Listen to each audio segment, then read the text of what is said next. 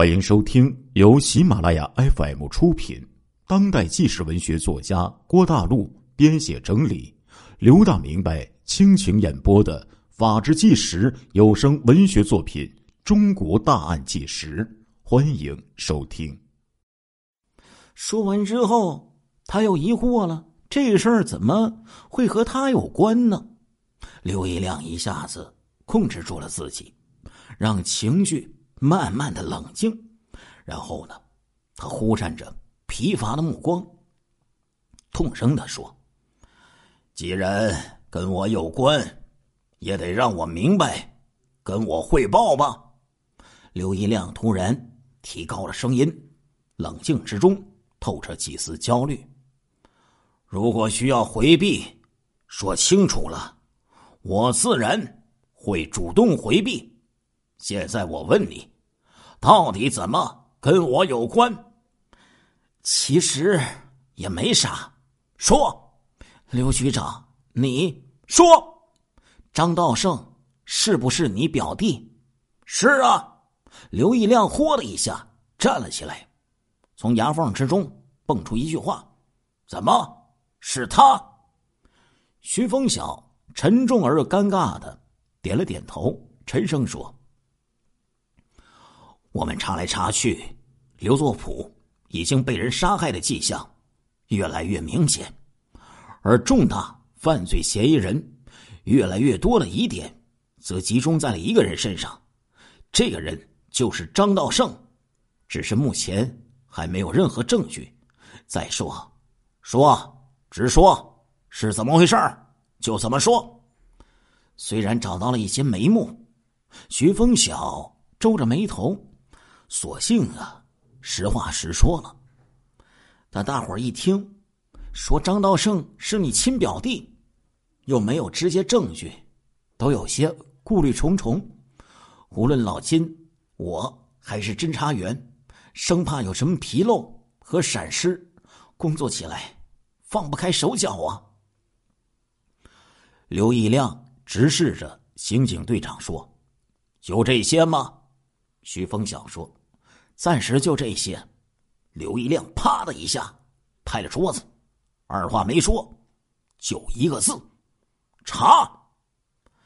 刘一亮从座椅上站了起来，走到窗前，凝视着远处已经安然睡去的县城，极力的控制着心中复杂的感情。办公室里突然寂静无声。宗座的声响啊，分外的刺耳。刘一亮转过身来，声音不大，但是坚决有力，字字震动人心。如果因为犯罪嫌疑人是我的亲属而贻误战机，说轻了，你我都不是一个合格的警察，我也将背上包庇、袒护犯罪的骂名。而永远都无法解脱。说重了，我们根本就不配穿这身警服。不管他是谁，法律面前人人平等。只有你们深入严谨的调查，结果才能证明，要么张道胜是清白的，要么他就属于高智能犯罪，是一个十恶不赦、自绝于亲人的罪人。从现在开始。此案调查秘密进行，无论如何要尽快查破此案，并随时向我汇报进展情况。你明白吗？徐峰晓重重的点了点头，起身说道：“好吧。”徐峰晓离开以后，办公室之中，思维坠入了无底深渊的刘义亮交错的意识。在漆黑的荒原之中，闪烁着一丝光亮。这丝光亮就是公安局长思维之中的记忆。三十多年前呢，那是一个除了果腹什么都不渴望的饥饿的年代。长白县一个普通的干部家庭里，一个叫刘义亮的七八岁的男孩，已经和父母一样，很久啊。都没有正经的吃到一点粮食了，而长期的偷食一些榆树叶、榆树皮和带石粉的结果呢，是早就已经让冻皮又饿又胀，大便呢拉不出来，全身浮肿的发青发亮，一摁一个坑。一个风雪之夜，满天大雪，黑夜沉沉。身为国家干部的父亲呢，为了不让亲生儿子活活的饿死在眼前，更为了不给党的脸上抹黑，在心如刀绞、万般无奈的绝境下，偷偷的就跟妻子商量，商量来商量去，最后一咬牙，决定啊，趁风雪之夜，连夜把这个小叶亮送到几十公里外的。十四道沟，他亲舅舅家中。那种可怕的年代，农村更不好过呀，甚至更苦啊。但是把小一亮送到那里去，说不定呢，还有绝处逢生的希望。是死是活，就看孩子造化了。总比眼睁睁的看着自己的孩子饿死在眼前好一些呀。舅舅家果然更不好过了，但是他们说什么也不让妹夫把小一亮再带回县城了。在农村呢，猪猫狗食胡乱的填一肚子，总不至于让孩子饿死啊。小一亮的舅舅，也就是刘一亮母亲的亲兄弟，害怕又瘦又小的孩子遭到不测，拖着病残之躯，每天出外呀。挣一点血汗钱，把能弄到那个食物啊，尽量的填到了小一亮的嘴里，总算是保住了这条小生命。两家人一直过着相依为命的生活。后来呢，舅舅家也有了一个男孩子，取名叫做张道胜。那个时候，恐怖饥饿的年代早就已经过去了。然而，已经上了中学的刘义亮难忘舅舅舅母的哺育救命之恩，更加依恋农村的青山绿水呀。每逢寒暑假，一定就返回十四道沟，他舅舅那一栋依然破旧但是充满温馨的那个茅草屋。小道生呢还小，他常常就背着抱着他玩夕阳金色的余晖之中啊，常常洒满了。他们快乐的笑声。二十几年之后，刘一亮长大成人了，当上了镇长，又当上了法庭庭长，成为了一名优秀的法官，在长白呀闯出了一条响当当的招牌。职务呢，也是变了又变，直到当了法院院长、公安局第一副局长、县委宣传部副部长。部长和县委常委，现在呢又回来当着公安局长。无论职位怎么样变，刘义亮呢仍然有时间都要抽空呢去童年生活中留下刻骨记忆的老家看一看，看看自己的舅舅舅妈，也看看越长越可爱的小表弟张道胜。刘义亮常常对同事就说了：“要是没有我舅。”和舅妈一家也就没有我的今天，这恩情今生今世，你说怎么能忘呢？但是啊，令他万万没有想到，痛不欲生的是，自己的表弟张道胜竟然与刘作普的案子有重大牵连。这对于刘一亮个人来说，无疑遭受到人间最惨痛的打击呀！真的是欲哭无泪呀！这个时候。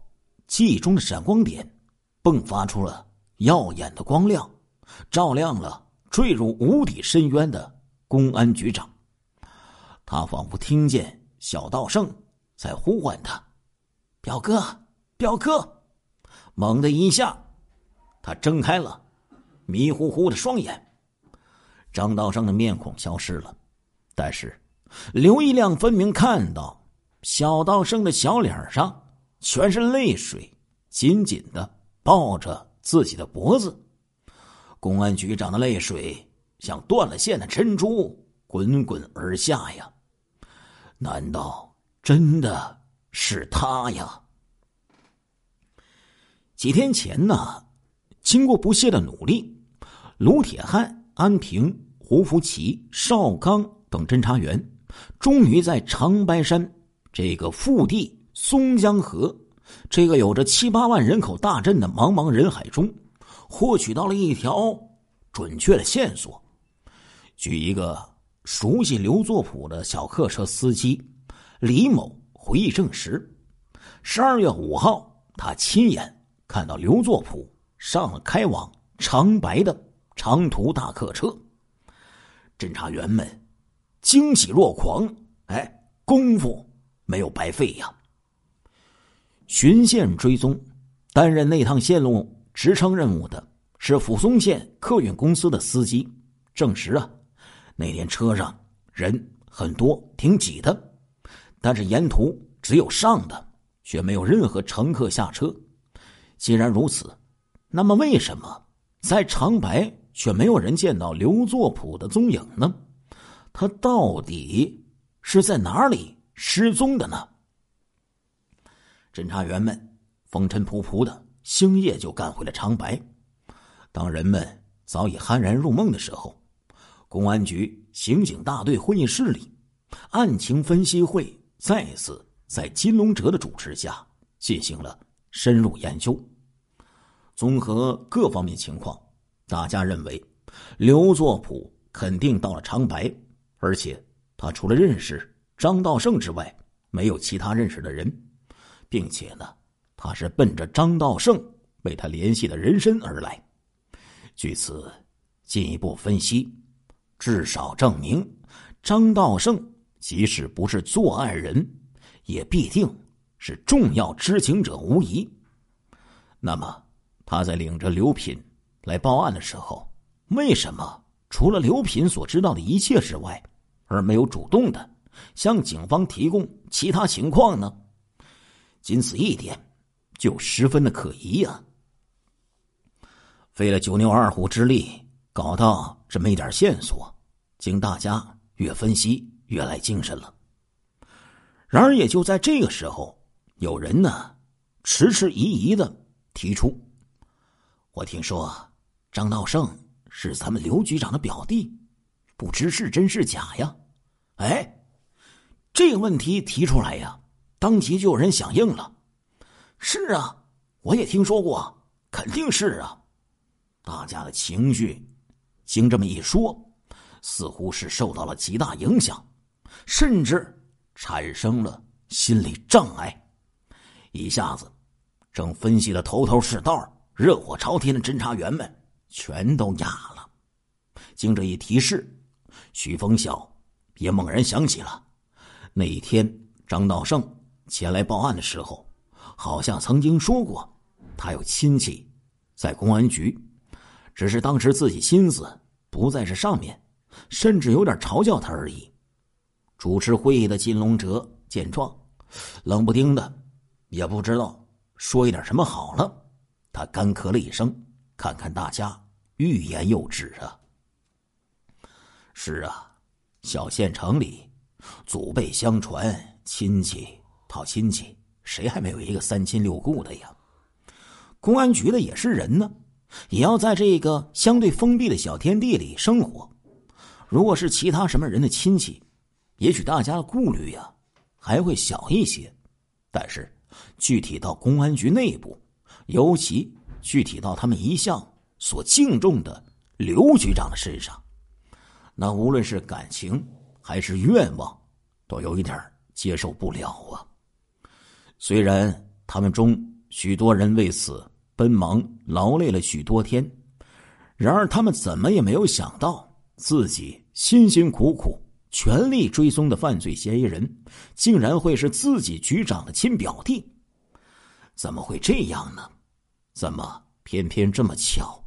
真的有点像平常看电视里的情节了呀！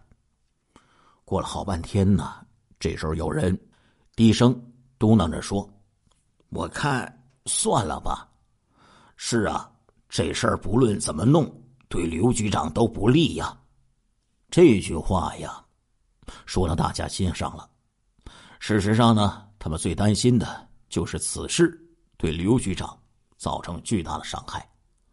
如果查实了张道胜就是犯罪嫌疑人，对刘局长的伤害自不必说；而一旦查不实，也就是说查来查去奇峰突起，再来个意想不到的戏剧性的变化，查证根本就不是张道胜。那又怎么办呢？影响都已经造出去了，又怎么面对他们兄长一般的刘局长呢？到了那个时候，谁又有勇气来承担这一切责任呢？更重要的是，尽管张道胜确实有疑点，但毕竟没有任何证据啊。到此为止，还完全来得及。然而，一想到……刘作甫一家整天呢以泪洗面，焦急万分的苦境，想到自己肩上担负的神圣职责与重托，无论是副局长金龙哲，还是刑警大队长徐峰晓，副大队长卢铁汉、安平、胡福奇，还是所有的侦查员们呢，心情啊是既矛盾又沉重啊。不破此案，如何面对失踪者的家属？又如何对得起头顶上那颗熠熠闪光的警徽呢？